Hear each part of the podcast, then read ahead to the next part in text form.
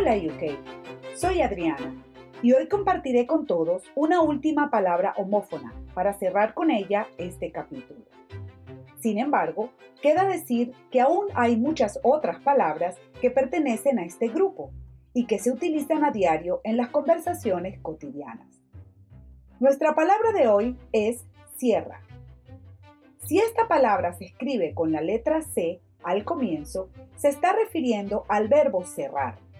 Por ejemplo, Antonio cierra su negocio todas las noches a las 9 en punto. Pero si la misma palabra se escribe con la letra S al comienzo, se podría referir a un instrumento de corte. Por ejemplo, yo utilizo la sierra de madera en mi carpintería. Cabe destacar que esta palabra escrita con S al principio también se podría referir a un conjunto de montañas grandes. Por ejemplo, la Sierra Andina tiene nieve y es muy alta.